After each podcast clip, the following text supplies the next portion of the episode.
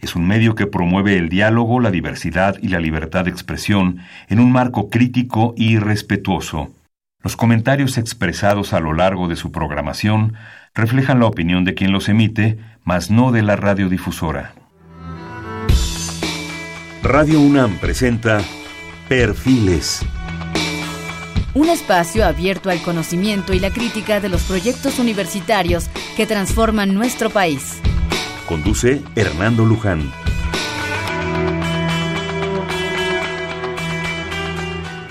¿Qué tal? ¿Cómo están? Buenas noches.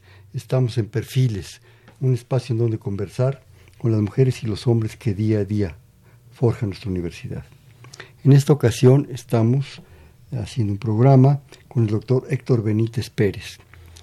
El doctor Héctor Benítez Pérez es miembro y actual director del Instituto de Investigaciones en Matemáticas Aplicadas y en Sistemas, el IMAS.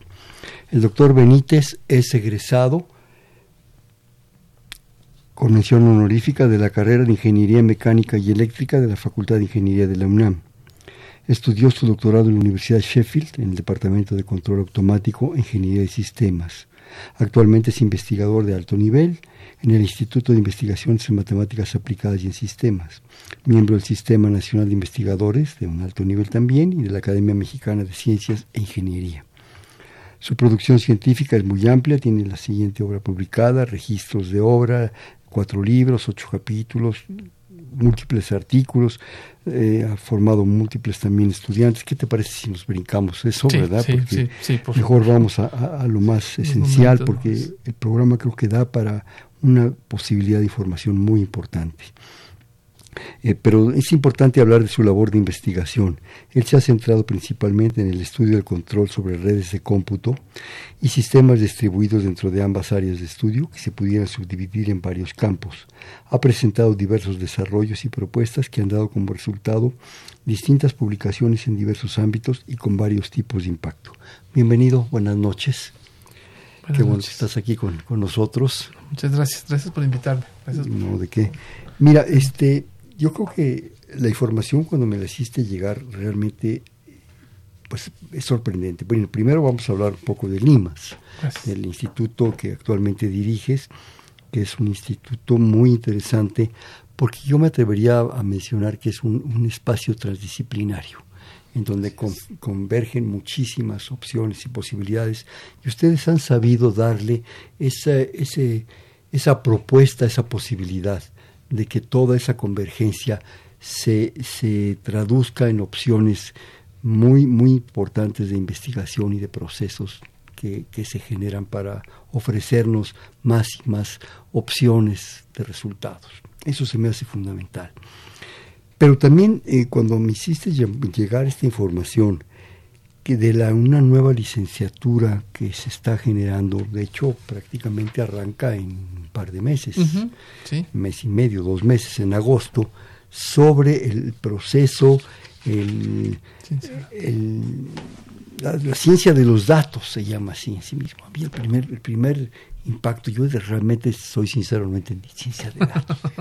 ya después, en el momento que, en que entré inmediatamente, no, no, es, es, maravilloso. Pero bueno, antes que nada, como te digo, bienvenido al programa. Y yo quisiera que empezáramos pues a hablar de Limas. Yo creo que es una oportunidad para nuestro público de conocer de ese instituto, pues muy especial, muy sui generis, diría yo. Por favor. Claro. Eh, primero, gracias por tenerme aquí en su programa. Eh, les empezaré platicando acerca del Instituto de Investigaciones en Matemáticas Aplicadas y en Sistemas. El IMAS nace como el Centro de Cálculo Electrónico. Eh, hace años, hace años, en los, en los 60, en, sí, en los 60 se compra, bueno, de hecho nació a finales de los 50, a principios de los 60 se compra la primera computadora. Eh, de tarjetas perforadas. De, tarjetas perforadas, sí, exactamente. Este no era ni siquiera computadora como se le conocía, se le conocía como un cerebro electrónico. Al comprarse esta computadora o este cerebro electrónico, pues nace la necesidad de tener eh, un grupo de personas que la opere. En el país no había... en los 70, ¿verdad? En los 60, en los 60. Finales de los 50, principios de los 60. En este, cuando nace esta computadora que se adquiere o este aparato que se adquiere en Estados Unidos, eh, se construye un espacio en específico para este mismo aparato. al parecer, no, lo sé de cierto, nace en algún una suerte de eh, eh, sótano de la Facultad de Ciencias, de la antigua Facultad de Ciencias, al lado de lo que es ahora la Torre 2 de Humanidades. Ahí se instala, pero en poco tiempo se traslada al edificio actual de Limas. Cerca del jardín botánico. Cerca del jardín botánico. De, hecho, al ladito del jardín botánico ahí se instala la computadora y ahí nace este centro de cálculo electrónico. Este centro de cálculo electrónico va madurando en, su, en su quehacer académico. La computación nace en, la UNAM como un área de servicio. Es decir, lo que necesitamos es operar, calcular, para apoyar a todo el mundo. Entonces empieza a calcular y calcula muchas cosas. Pero al mismo tiempo el mundo digital empieza a tener varios impactos dentro de la propia universidad. Desde la generación de la nómina, desde el, registro de estudiantes, el manejo de, las grandes cantidades de estudiantes, sus calificaciones, hasta uh, procesos de, almacenamiento de datos. Bueno, pues eh, así es como se lleva a cabo un proceso de eh, más complejo en donde se van haciendo distintas estructuras académico-administrativas dentro del centro de cálculo electrónico. El, se genera un nuevo centro que se llama el CIMAS con doble S, Centro de Investigaciones en Matemáticas Aplicadas Sistemas y Servicios. En este sistemas y servicios, pues se le da, obvio, servicios a la universidad al mismo tiempo que se hace investigación en cómputo. Pasan los años en los 70 y se decide separar la Dirección General de Servicios de Cómputo Académico y, la y el Centro de, Centro de Investigación en Matemáticas Aplicadas y Sistemas el CIMAS, con una sola S.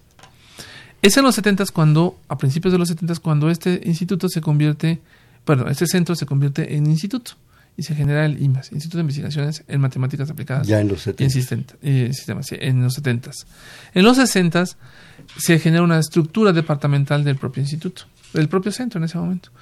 Eh, esa estructura departamental está planteada de una manera sui generis y la verdad muy, muy atractiva que todavía persiste hasta nuestros días. Han habido algunos cambios menores, pero persiste, en donde tenemos un área de computación, de ciencia e ingeniería de la computación, tenemos un área de estadística, eh, de ecuaciones diferenciales. Eh, estas áreas nacen como departamentos dentro del propio instituto eh, o del propio centro y van madurando el, a través de, los años van, van madurando eh, y hacen que en los 70 pues se consolide como un instituto. ¿Cómo se consolida como instituto? En términos de la formación de, su, de sus cuadros académicos, sus grupos académicos pues se consolidan y esto hace que el Consejo Universitario vea en este centro pues la posibilidad de hacerlo instituto. Algo que también es importante señalar que también ahí hay un departamento que se llama el Departamento de Modelación Matemática en Sistemas Sociales, del cual eh, eh, formaba parte la doctora Larisa Adler, que recientemente acaba de fallecer y que era nuestra única investigadora emérita del instituto. Es la única que hemos logrado conformar para que fuese nuestra investigadora emérita, siendo que es un área mm, pareciera marginal al instituto en términos de matemáticas y cómputo, y ella es una antropóloga, pero la idea que, el grupo maneja desde los 70 y que ha venido madurando es la representación de sistemas sociales a través de redes, eh, que son árboles de decisión, árboles de representación y, maquetas de, representación eh, gráfica. Pues uno de los líderes de esta comunidad pues es la doctora Adler, eh, la cual por sus madurez académicas durante eh, el 2006-2007 se le otorga el, el, emeritazgo por parte de nuestra Universidad Nacional. El instituto también tiene un área de probabilidad estadística que es muy fuerte. De hecho, no, no te podría decir que es el primer departamento de probabilidad estadística en el país, pero sí es uno de los más consolidados. Eh, grandes programas, por ejemplo, de vacunación, de eh, sistemas electorales, de sistemas de conteo rápido, de análisis, análisis de, geoestacional en la República, nacen en el propio instituto a partir de este grupo de investigación. De hecho, eh, una buena parte de los empresarios que se dedican a los exit, exit polls o las encuestas, las grandes encuestadoras en México, Esos empresarios eh, pasaron como estudiantes de nuestro, de nuestro departamento, o del departamento de probabilidad estadística. Eh, y bueno, pues ese departamento que consta como de alrededor de 12 personas, pues tiene toda una tradición muy, muy, muy antigua en, en, el país y ya de muy alto impacto.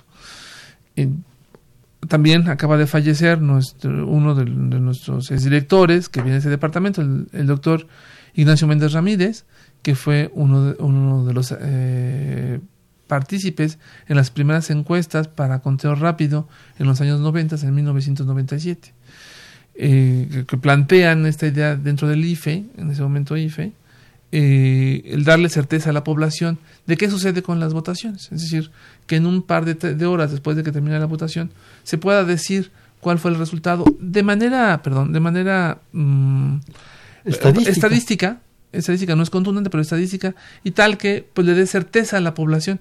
Eso nos dio garantía de tranquilidad social por algunos años, nos ha dado... Porque, porque la, la, sociedad se siente tranquila de que es lo que está sucediendo en la votación. E, y es independiente del llamado de los partidos políticos o de eh, las autoridades, ¿no? Ese es parte de un proceso de científico. Los albazos. De los albazos. Es un proceso científico y muy riguroso.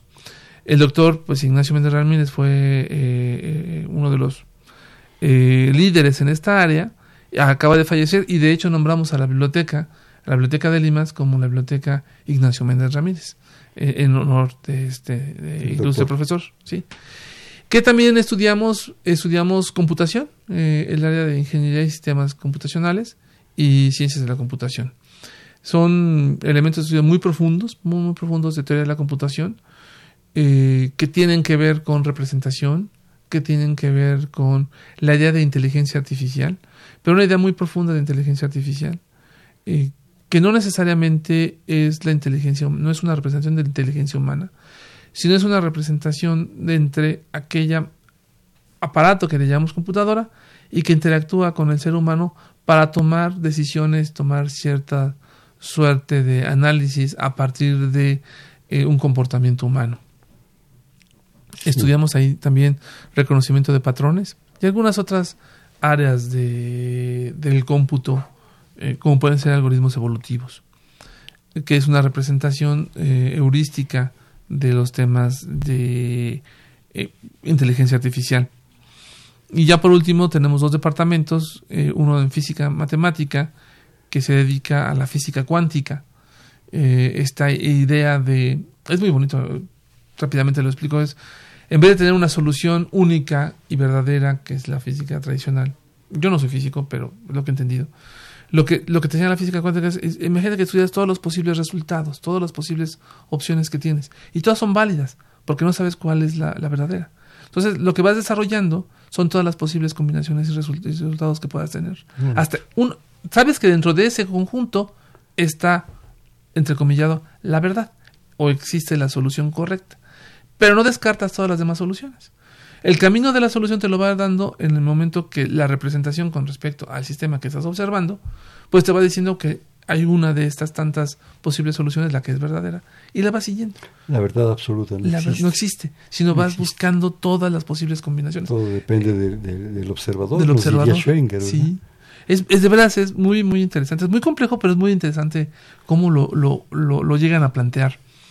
Y está el departamento de mecánica, que es un departamento de una tradición también muy fuerte en ecuaciones diferenciales, eh, que nace desde los años 70 y que se dedica a representaciones de sistemas dinámicos, eh, tales como el oleaje, la vibración mm, del sonido, eh, la representación de burbujas de agua, de jabón, el movimiento de los planetas, eh, el comportamiento genómico de las células, es decir, varios, eh, varios fenómenos biológicos, sociales, químicos, físicos, alrededor de, del contexto que estás observando y que tienes alguna suerte de representación a través de ecuaciones diferenciales o en diferencias.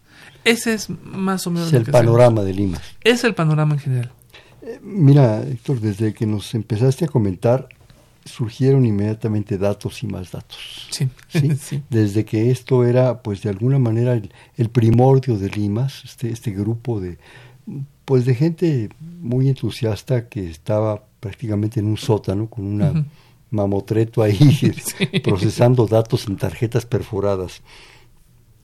Simplemente me, hiciste pensar la responsabilidad de la nómina de la Universidad Nacional, aun que en ese año no era tan alta, ni tan grande, ni tan amplia, pero también los datos de los alumnos, que eso sí, cuidado con ellos, porque donde te equivoques, desajustas todo, o sí que todo el sistema, ¿no? Claro.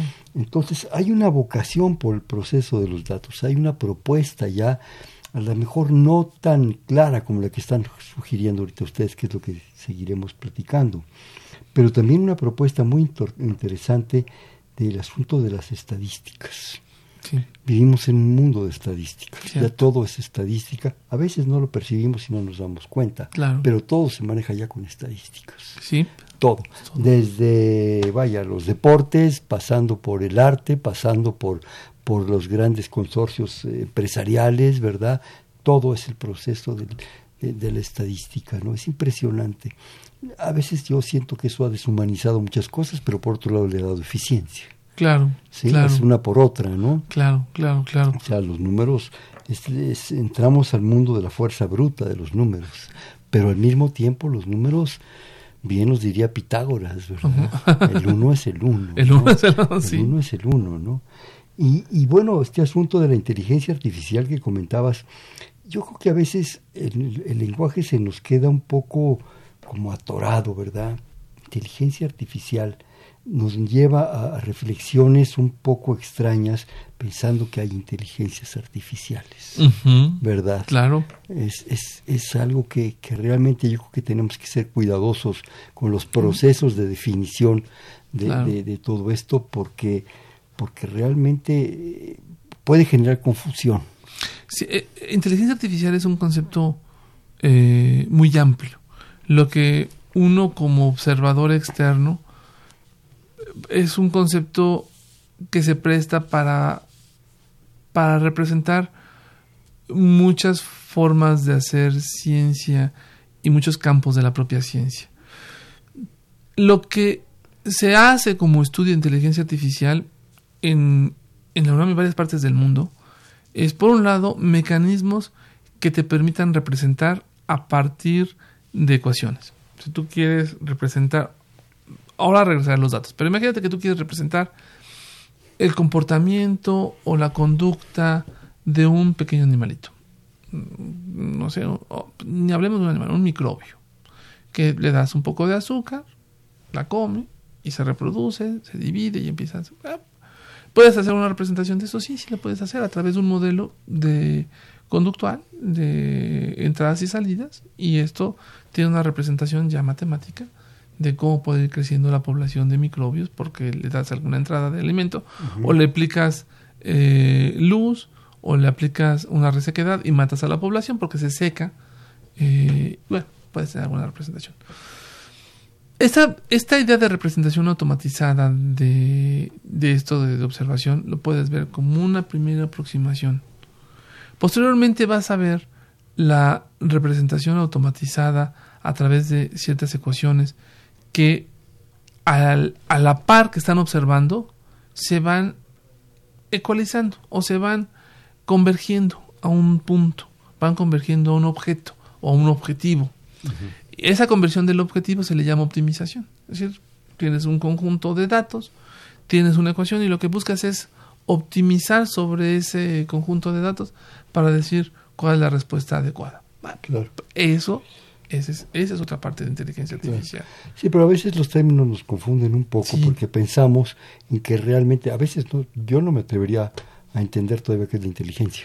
Y ya estamos hablando de inteligencia artificial, ¿verdad? Sí, ese es otro punto. Ahorita entonces tu última, tu última intervención, manejaste siete veces la palabra datos. Sí, sí, sí. Siete veces. Sí, sí. si mal no recuerdo.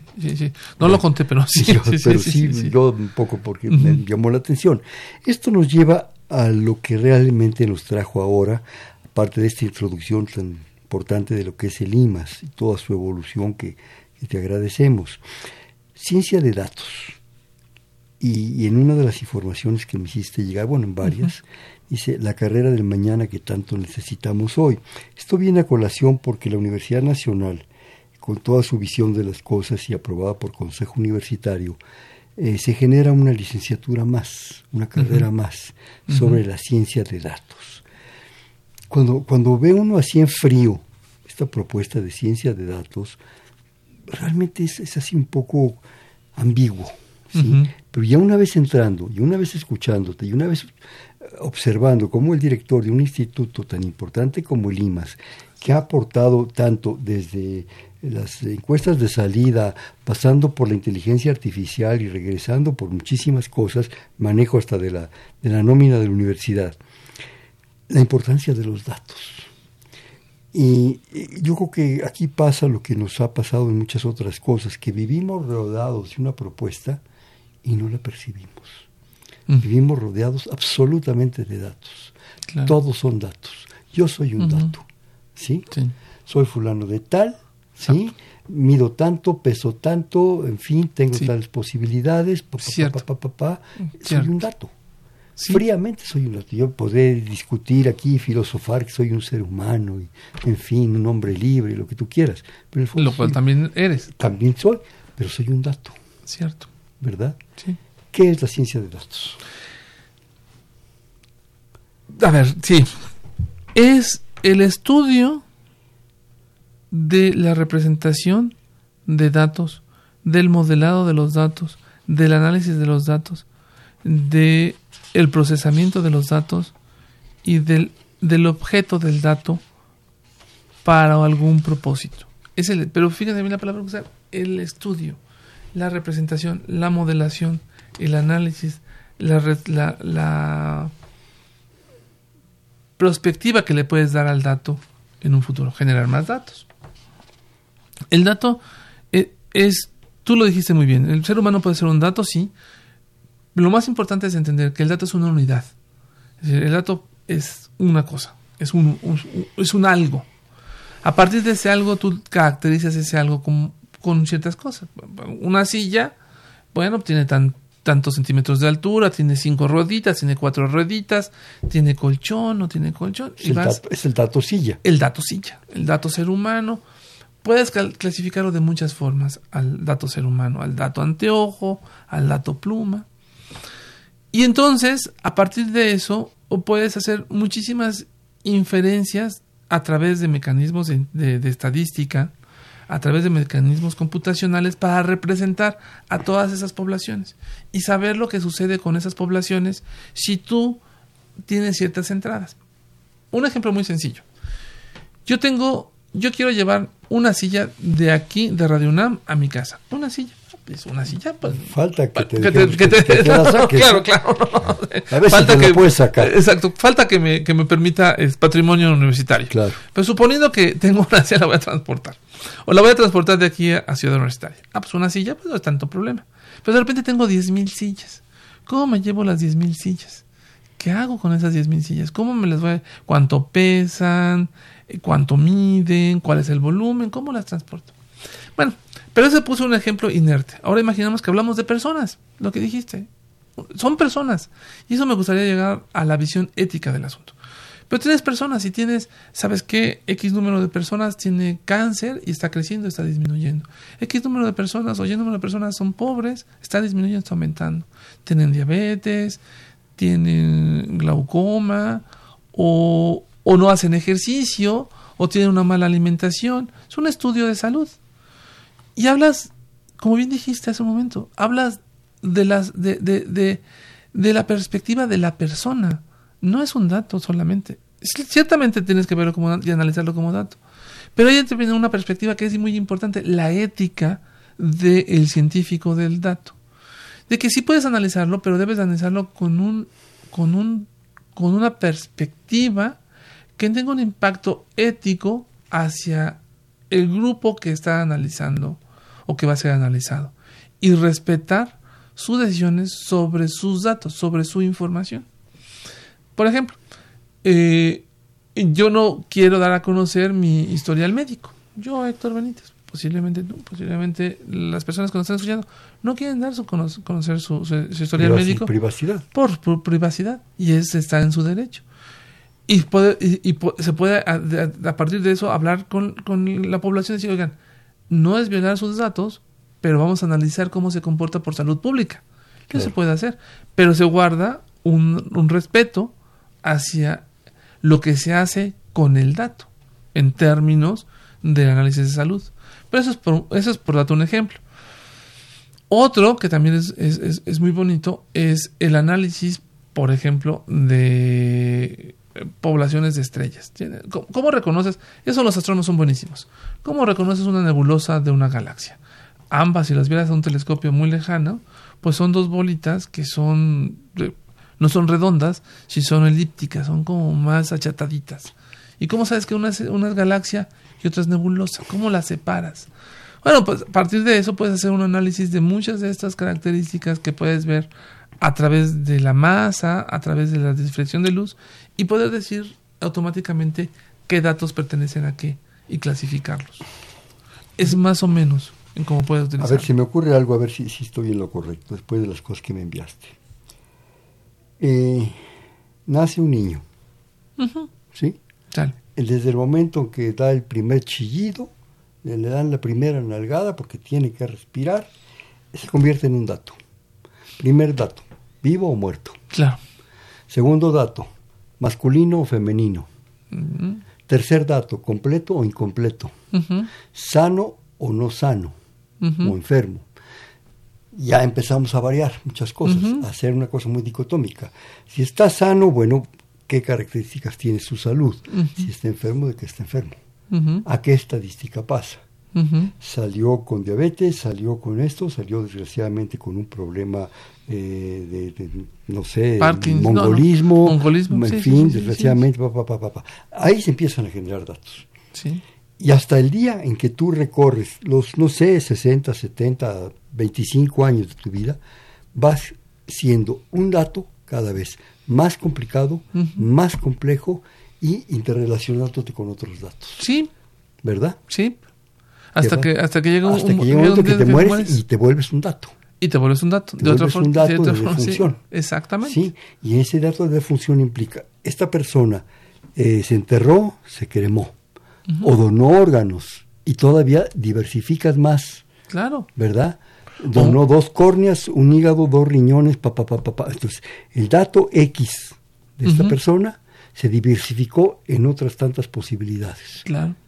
Entonces seguimos dando datos y datos. Y la actividad, ya entramos en una cosa todavía más compleja, de esta persona que nació hace tantos años, X número de años, a lo largo de toda su actividad se casó, tuvo hijos, no tuvo hijos, eh, se convirtió en no sé qué, en una eremita en la montaña, pero todo, datos y datos y datos y datos.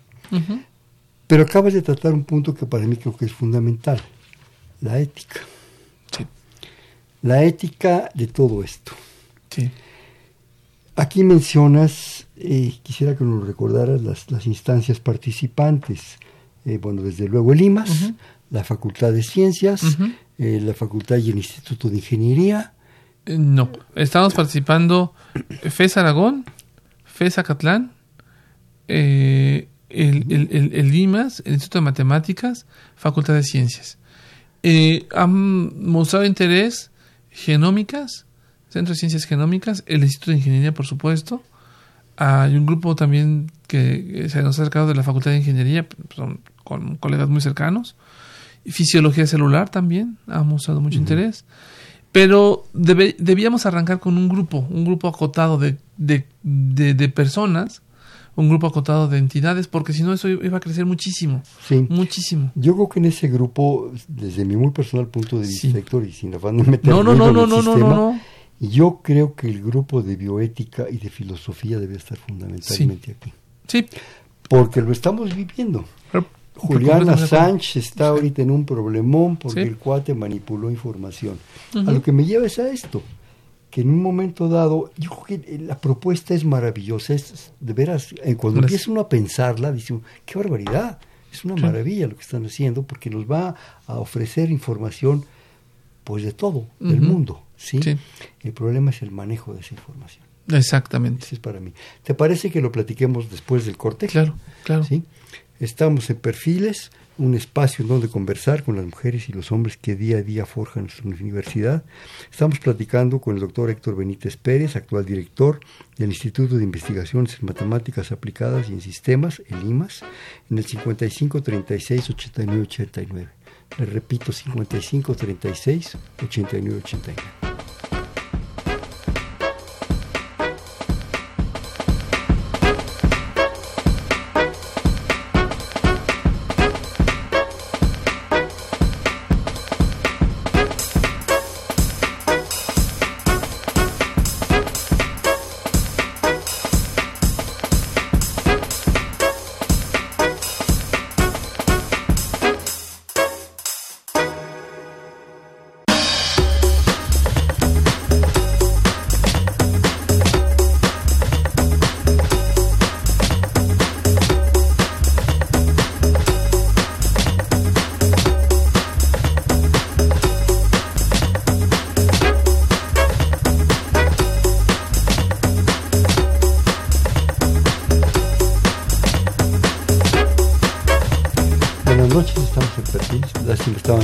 La música la tuvimos que cortar. Estamos en Perfiles, un espacio en donde conversar con las mujeres y los hombres que día a día forjan nuestra universidad. Estamos con el doctor Héctor Benítez Pérez, actual director del Instituto de Investigaciones en Matemáticas Aplicadas y Sistemas en el 55 36 89 89, platicando de la propia dependencia del IMAS, pero también de algo que se está generando, ya se generó de hecho en la universidad, que es una nueva propuesta de conocimiento, como tantas otras que ha generado nuestra universidad, sobre la ciencia de datos. A ver, estamos en el asunto de, la, no sé si decirlo, la moralidad de este asunto. Wow, no, ah, no, la ética, la ética, mejor, la ética de, del dato. Eh, a ver, hemos, eh, decidimos, tenemos una materia que se llama ética, dentro de, conjunto de materias de la propia licenciatura. Eh, ciertamente es muy poco, debemos de incorporar algunas otras materias y debemos de incorporar alguna suerte de, eh, de, seguimiento explícito e implícito. ¿Qué me refiero con implícito? Eh, explícito es más materias, pero implícito es cambiar marginalmente algún temario de las distintas materias en donde te vamos de ver la implicación ética del dato. Por ejemplo, te pongo un, te pongo un caso. Yo analizo eh, fotografías de personas. Me pongo a analizar rostros humanos. Eh, la computadora va a analizar rostros humanos. No es, ella va a analizar lo que tú le digas que haga.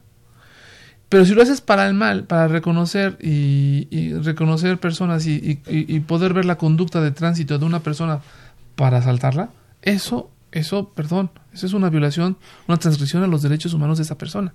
Si lo utilizas para poder reconocer el movimiento de tu población y poder ahí plantear movilidad de mejor forma, esa es otra implicación y eso depende no de la computadora. La computadora sigue siendo una herramienta nosotros vamos a generar algoritmos dentro de la computadora para darnos más información de cómo procesarla. Pero es el ser humano el que define los alcances y el impacto de esa información que se está generando. Y es ahí la perspectiva ética que debemos tener. Ciertamente, eh, con la Facultad de Filosofía debemos hacer, y no solo con la Facultad de Filosofía, había antiguamente, creo que todavía existe, el seminario de investigación entre ciencia y humanidades.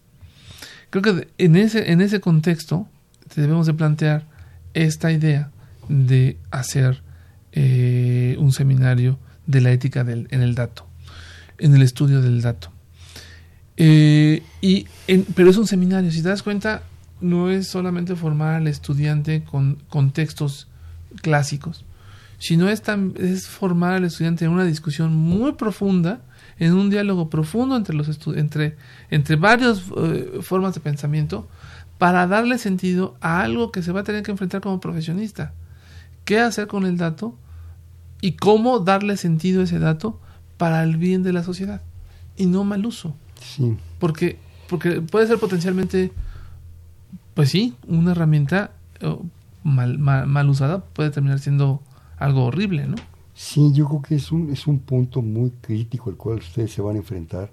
Sí. Pero claro, si en la historia no te enfrentas a las cuestiones críticas, la sociedad no avanza. Exacto. No avanza. Te quedas en, el, en la parte cómoda, confortable, ¿sí? y no avanza la sociedad. Yo creo que también aquí hay que considerar algo que es importantísimo, que aún así yo creo que ahorita estamos en un, en un jaloneo importante, que son los derechos humanos, el derecho a la privacidad. ¿Sí? Completamente. Entonces, hay una situación ahí. Las posibilidades, cuando, cuando lee uno sus documentos, los que me hiciste favor de hacerme llegar, realmente es sorprendente lo que, las posibilidades que esto tiene, porque nos da una opción de conocer muy fundamentalmente, muy científicamente las cosas. Pero que hay un punto fundamental también, que es el ser humano y sus devaneos. Sí. ¿Verdad? Yo puedo estudiar esta licenciatura de una manera brillante, llevar las materias de ética, pero ¿cuáles son mis motivos personales? ¿Cuáles son los motivos del lobo, nos diría el poeta? Sí, claro. ¿Verdad? Claro. pensé en algo que, que, me brincó a la, a la, mente. Bueno, dos cosas. Uno, los datos fallidos. Puede haber datos fallidos. Sí. ¿Verdad? Sí, que te desajustan todo el proceso y todo el sistema. La otra, entre el 2 de enero de 81 y el 2 de enero de 89, gobernó y era el hombre más poderoso del mundo, Ronald Reagan, ¿verdad? Estábamos viviendo en algún momento dado una sequía similar a la que estamos viviendo ahorita, con calores terribles, con no llovía, en fin. Y se manejó que Ronald Reagan estaba estableciendo la guerra de las galaxias. Mm. ¿La recuerdas? Los satélites que a partir de dónde iba a dominar el mundo esos, esos cuates están pirados del cerebro, pero tienen todo el poder y todos los, datos del mundo. Se decía que la, propuesta, cosa que era verdaderamente imposible, era desviar los huracanes. México vive de los huracanes. Nos gusta, ¿no? Vivimos de los, huracanes. México existe por los huracanes. Probablemente no era factible, pero si lo ves desde el punto de la perspectiva de los datos fríos, dices, ¿qué está pasando? Y de esos ejemplos, ¿cuántos quieres ahorita? Influenzas, eh, sarampiones en Nueva York. ¿Cómo se maneja el dato?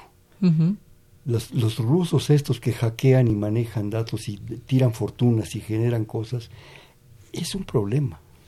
Yo creo que... ¿Cómo, le van a hacer? No, a ver, tocas un tema...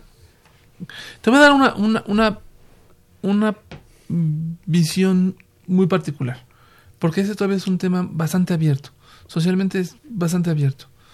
Eh, y por lo tanto no tengo la verdad última, pero algo que podemos desarrollar, lo que hemos desarrollado es, o mi visión es tener la apertura del dato, es decir, que el dato sea abierto.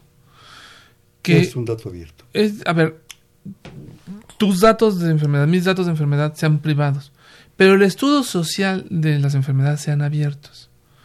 Eh, en el sentido que tengamos esa capacidad para ver cómo se comporta la sociedad. Porque si no, termina siendo controlado por aquel que puede pagar para analizar los datos. Y se han comprado barbaridad de datos. Exactamente. Una, una aseguradora, te aseguro que en este momento no, no tengo elementos eh, factibles. no tengo un contrato, pero te aseguro que varias aseguradoras han comprado datos de cómo se comporta la población mexicana a distintos estratos para hacer el análisis de riesgo y decir esta población se está comportando así y asado, es o no riesgoso, o, inyectamos o no recursos, o aceptamos o no seguros de esta población. damos o no pólizas y Exacto, eso es algo que está ocurriendo. ¿Es corrupción? No lo sé. Yo creo que es, es tenemos que educar, y ese, ese, es, ese es el gran reto en donde estamos parados como sociedad. Hay una sociedad muy bien informada, o un estrato de la sociedad muy bien informado que tiene, tiene capacidad de análisis y tiene capacidad de acceder a información. Y existe otro, otra población que no tiene la capacidad de análisis y no tiene la capacidad de acceder a sus datos, que ni sabe, ni sabe que es un dato. Y vas a decir, pero, pero son personas... que él es un dato. E, exactamente, que no se ha visto como dato. Y dices, es que es muy frío. Sí, es cierto, es muy frío. Pero tienes que entender que potencialmente tú puedes ser un dato para, para los demás. Y potencialmente esa información es muy valiosa para los demás. Y tú debes de decidir cómo entregarla o no darla. A lo que voy con todo esto es, desde la perspectiva unitaria, semi-global, hasta local y global, es qué poder hacer con toda esa cantidad de datos, pero socialmente educar a nuestra población para entender en el mundo digital en el que se están viviendo, en el mundo digital en donde están interactuando, en donde por cruzar una calle te conviertes en parte de un dato. Por ejemplo, una cámara. Toma fotos y ya te convertiste en parte de esa. Por tener un celular. Por tener un celular te están siguiendo. y puede ser que hasta tú mismo lo estás permitiendo por razones de seguridad. Pero debes de ser consciente de este mundo digital, porque no lo vas a detener, no va a desaparecer. Esto ya no se detiene. Entonces debes ser consciente en que está allí y debes de ser consciente y educarte para entender las implicaciones de este mundo digital en que estamos viviendo. ¿Cuánta gente hay ahorita que teniendo estos aparatitos o las pantallitas o los celulares, lo que tú quieras, eh, no solo los aprovecha y los utiliza como asunto de conocimiento, que es una herramienta maravillosa. Como nuestras épocas fueron las calculadoras portátiles o la regla de cálculo. O la regla de cálculo, sí. Era una maravilla. Pero ahora la misma gente propicia la falta de privacidad. Claro. Se toma fotos, estoy aquí, voy caminando para allá, estoy muy contento porque me compré un helado del limón, ¿verdad? y, la privacidad se acabó porque no está educado en la privacidad, porque no entiende qué es privacidad en términos de esta era digital, que debe de desconectar ciertas redes sociales, no está mal tenerlas, el problema es que te estén monitoreando cada momento. es, es, de nuevo, educar me refiero a ser tú, tú, ser humano, el que controle la información, el que diga, ¿Voy a dar información o no voy a dar información? ¿Hasta qué momento doy y a quién le doy información? ¿Qué le vas a enseñar a los alumnos que ya se inscribieron? Bueno, por empezar, ¿cuántas gentes? Eh, Ahorita tenemos veintitantas personas en, su primera generación. En, primera generación. ¿Qué les vas a enseñar? ¿Qué les vas? ¿Cómo los seleccionaste para saber si, fíjate lo que voy a decir, si son éticos o no son éticos? Uy. Yo ya me estoy metiendo en un, en un juicio divino. Y, bueno, ¿Cómo son? O sea, son veintitantos, pongamos veinticinco. Pasamos a la siguiente pregunta. no, es cierto, no, no, tienes toda la razón. ¿Cómo los seleccionas para que se les seleccionas para saber primero, que, hay tres que son unos barbajanes? Que, cuidado.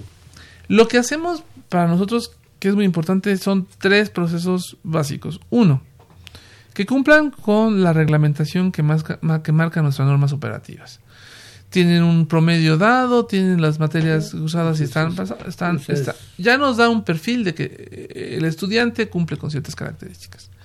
Siguiente punto es un examen diagnóstico, en donde evaluamos sus capacidades y ahí vemos también su respuesta. No solamente a sus capacidades, sino también cómo se comporta dentro del salón. Y eso es, vemos un punto. Y después lo entrevistamos. Nos sentamos a algún par de tutores, tres tutores, y lo entrevistamos platicamos con él. ¿Cómo son las materias? ¿Qué te, te está moviendo? ¿Qué estás haciendo? ¿Qué espera? ¿Qué esperas? ¿Por dónde? Por dónde qué? ¿Cómo te ves en 15 años? Es decir, tú, Humberto. En la Embajada de Ecuador en Londres. ¿Dónde te ves? bueno, a ver. Pues, no es decirle sí o no, sino es decir, ¿qué quieres hacer tú en 15 años? ¿Dónde quieres estar parado en 15 años? Ese tipo de cosas son las que eh, hemos entrevistado. No somos profesionales para poder detectar eh, una persona que va a hacer una fechoría. No, no creo que todavía no tenemos esas capacidades a nivel social. Pero lo que sí hacemos es de muy buena fe tratar de detectar y guiar a nuestros estudiantes. Eh, guiarlos, guiarlos por donde creemos que pueden eh, dar el mayor fruto a nuestra sociedad. Si me preguntas, al final de X número de años, ¿alguno puede hacer algo erróneo? O algo no erróneo, algo que cometa eh, una fechoría para la sociedad. Lo puede hacer un médico, lo puede hacer un biólogo, lo puede hacer un contador. Y no estoy con esto quitando culpas. El punto es, es más profundo, es bien profundo y tiene mucho que ver con la educación que les demos. Por eso decía, implícitamente en el salón de clases, muchas de estas materias, desde que análisis de datos, estadística, estadística bayesiana, visualización, tenemos que enseñarle al chico a darse cuenta del, del dato y del riesgo que esto implica. Porque va a haber una sociedad que le va a decir, ten mis datos y te los vas a dar. Así como antiguamente le daba las escrituras y la gente no sabía leer. Déjate tú que se los den, que se los tome. Se los tomen. que ni sepa, ni sepa. Ya, hay gente por millones o miles de millones en este mundo que no saben que hasta, hasta su, una gota de sudor tiene toda la información del DNA. Es Una gota de saliva tiene su información del- del DNA. Eso, es- ¿te, te das cuenta de, de las implicaciones? Tal vez me estoy yendo a un extremo, pero lo que trato de decir con esto es, esta persona debe entender lo importante de la información que puede llegar a manejar en un mundo digital. Sí, es un problema. Ahora, eh, ellos mismos se convierten en datos. 25 gentes, pongamos. Pongamos que 23 son muy éticos, con datos muy éticos en su persona, en su actuar, en su proceder, y dos son datos fallidos. Sí, Cuidado. sí, completamente. Pero hay que hacerlo. El problema es el reto al que ustedes están enfrentando. Y yo digo ustedes, los organizadores, Claro. pero la sociedad entera y la Universidad Nacional como responsable. Sí, claro. ¿sí? Porque si no lo hace la universidad, lo va a hacer X al cuadrado. Eso ya no lo para nadie. No, El problema es más bien estar preparados para generar, creo yo, a lo mejor estoy diciendo una barbaridad, por favor, un grupo compacto, fuerte, eh, formado eh, con una ética muy profesional, muy propositiva, para manejar las cosas de manera correcta. Y no dejarlo en manos de, que De- desde el mar- penal de Santa Marta Catitla, ¿verdad? sí. O del de no sé dónde en Jalisco, ¿verdad? ¿Qué es lo que se está sucediendo? ¿qué es lo que está sucediendo? ¿Qué es lo que está sucediendo? Que ese señor, ese señor X tiene la capacidad de Con un analizar teléfono y te hace 45 mil llamadas, eh, y, te, y- llamadas y- y te, y- y te ubica 7 a 10 personas y te, y, te, y te destruye la vida. Mira, ciertamente, sí, sí lo, hemos, eh, lo, lo estamos pensando en términos del seminario, de generar esta sensibilidad con el estudiante. Yo creo que hay que darle las mayor, el mayor número de herramientas. Y para mí, desde mi como universitario, eh, eh, es darle la el mayor número de herramientas al mayor número de la población, educarlos, para que tengan esas Para está la herramientas, Universidad Nacional. para que puedan detectar, visualizar. Yo siempre he creído que la universidad no está para resolver los problemas del país, No. pero sí para dar el modelo. Sí. Y yo creo que este puede ser un modelo. Sí. Un modelo de cómo hacer las cosas. Ahora, aquí valdría la pena también considerar, ¿y el gobierno? ¿Qué va a hacer? ¿Qué va a hacer? Y, y va a estar lo suficientemente abierto. Y me refiero al actual y al anterior y al que va a venir dentro de cinco años y meses. Claro. ¿Qué va a hacer al respecto? ¿Va a considerar este esfuerzo? ¿Va a hacer otro esfuerzo propio? ¿Qué perciben ustedes? ¿Cuál es el futuro, Héctor? Mira, Digo, Yo estoy sí. hablando en abstracto, pero hay que estar sí, claro. Yo creo que en la medida que el gobierno tenga más herramientas metodológicas para tomar decisiones, va a ser un gobierno que le va a dar, le va a rendir mejores frutas a la sociedad. Yo Es- te lo pondría más fácil, que escuchen. Que escuchen. Bueno, Pero, pero que escuchen, pero que analicen científicamente la información. No que sea un análisis de me parece que vamos por aquí. Y Yo creo que vamos por allá. Ajá. Lo hemos oído con, con muchos gobiernos que de repente Sí, llega sí, alguien y dice, No, no, y dice, aquí no es yo tengo la asunto". idea. No es un asunto partidista, No es, un, asunto histórico. histórico y no hemos podido romper. Mira, es algo lo platicamos en el Consejo Técnico de la Investigación Científica. Y perdón que me desvíe un momento. No, no, por favor. Pero en ese sentido, es en una situación de coyuntura con, con la ciencia en México. A la sociedad debemos educarla o alfabetizarla en términos de ciencias. Y sin entrar en una polémica y guardando el respeto de las creencias de todos, pero el no entender el impacto que puede tener la ciencia en la vida diaria de todos nosotros, o que tiene en la vida diaria de todos nosotros, desde prender una estufa, desde abrir una puerta, desde entrar y utilizar un baño. Tiene componentes científicos, no, no es heurístico el asunto. Hay, un, hay un- una persona que se sentó a analizar cómo, cómo llevo el gas, cómo prendo la luz, cómo, cómo abro o cierro una, una cerradura, cómo manejo una taza de baño, cómo manejo una regadera para que llegue agua. tiene un componente científico y técnico. Necesitamos en, en, mucha, en, en muchos sectores de la sociedad alfabetizarlo en términos de el impacto que puede tener la ciencia. Eh, y entendiendo el impacto que puede tener la ciencia, también podemos entender el impacto negativo que algunas personas le pueden dar a esas capacidades científicas. Sí. Y es un tema muy profundo, pero perdón, y, y, me desvío un poquito, pero... No, no, no, está muy bien. De repente, eh, yo creo que la sociedad, el ser humano, yo soy muy, no sé, tengo mucha esperanza, muy propositivo, creo serlo, espero serlo.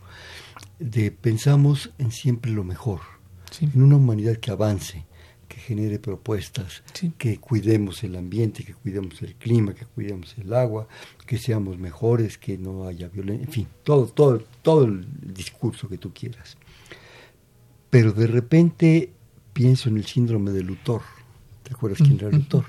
Aquel malo que todo se la pasaba fregando a Superman y haciendo fregar al, al, universo. Eh, eh, al universo, ¿no? O sea, que era más creo que fregar por fregar. Exactamente. De repente en esto puede surgir el síndrome del doctor.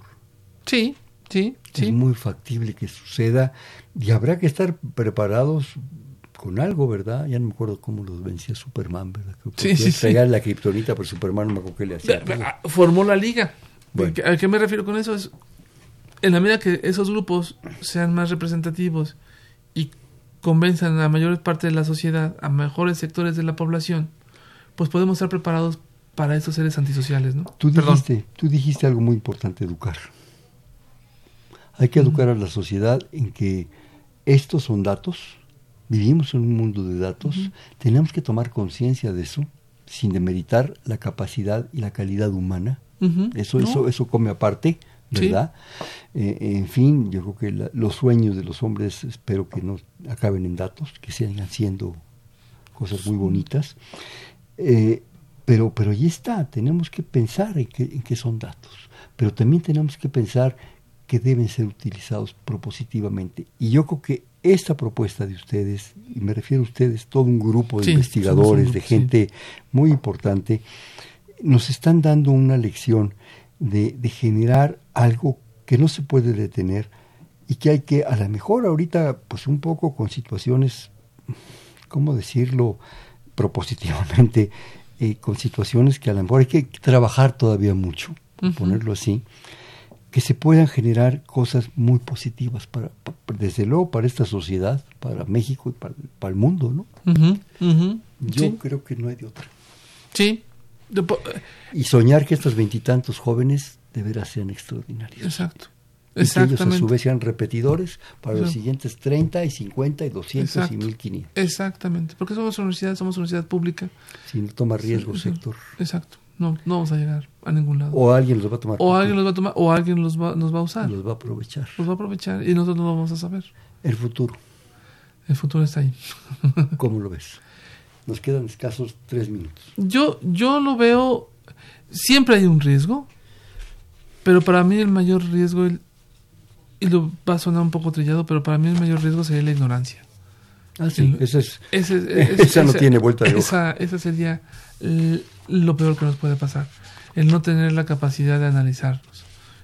o estar retrasado. O estar retrasado, no tener la capacidad de cuestionarnos, de, de revisarnos, de profundizar, de de nuevo de auto autoevaluarnos. Yo creo que si no tenemos esa capacidad, eso sí sería una, eso sería, eso sería una gran pérdida.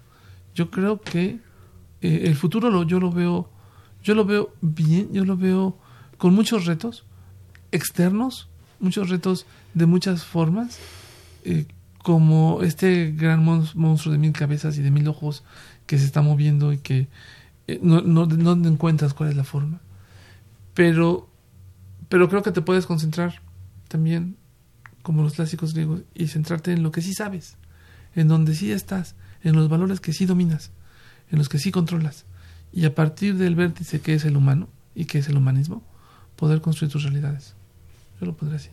Y buscar, buscar una posibilidad, digo, con, lo que tú nos acabas de decir es muy, muy alentador, pero también buscar una posibilidad absolutamente global. porque ya, ya vivimos en un mundo absolutamente global en todos sentidos. que eso impacte no solo un grupo humano, sino se multiplique en muchos grupos humanos.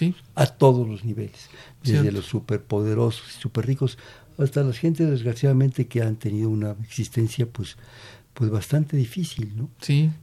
Sí. Yo creo que esa gente también tiene un valor como ser humano, como persona fundamental, que tiene en un momento dado que, que abrir posibilidades. A estos jóvenes, un breve comentario de unos segundos, un minuto, ¿qué les sugieres a esta nueva generación? Tú como investigador y como profesor de esta generación. Ay, no sé. A mí me acuerdo, es una pregunta muy complicada, lo diría muy rápido. A mí me recuerdo que mi padre antes de fallecer, algo, una de las pocas fases de las que él recuerdo, falleció cuando yo era muy joven, yo no te voy a dejar riqueza, lo que te voy a dejar es educación. Y eso fue para mí básico. Y mi madre, junto con mis hermanos, pues nos educamos. Eh, y eso fue fundamental, es decir, educarnos. Yo creo que lo más importante es disfrutar la educación. Y deberás disfrutarla. Suena hasta de repente raro, pero es puedes, puedes disfrutar tu educación. Y puedes tener conciencia del sí, asunto. Sí, sí, sí. Pero te vas a ser libre en el momento que te eduques y te eduques en libertad, en lo que tú quieras.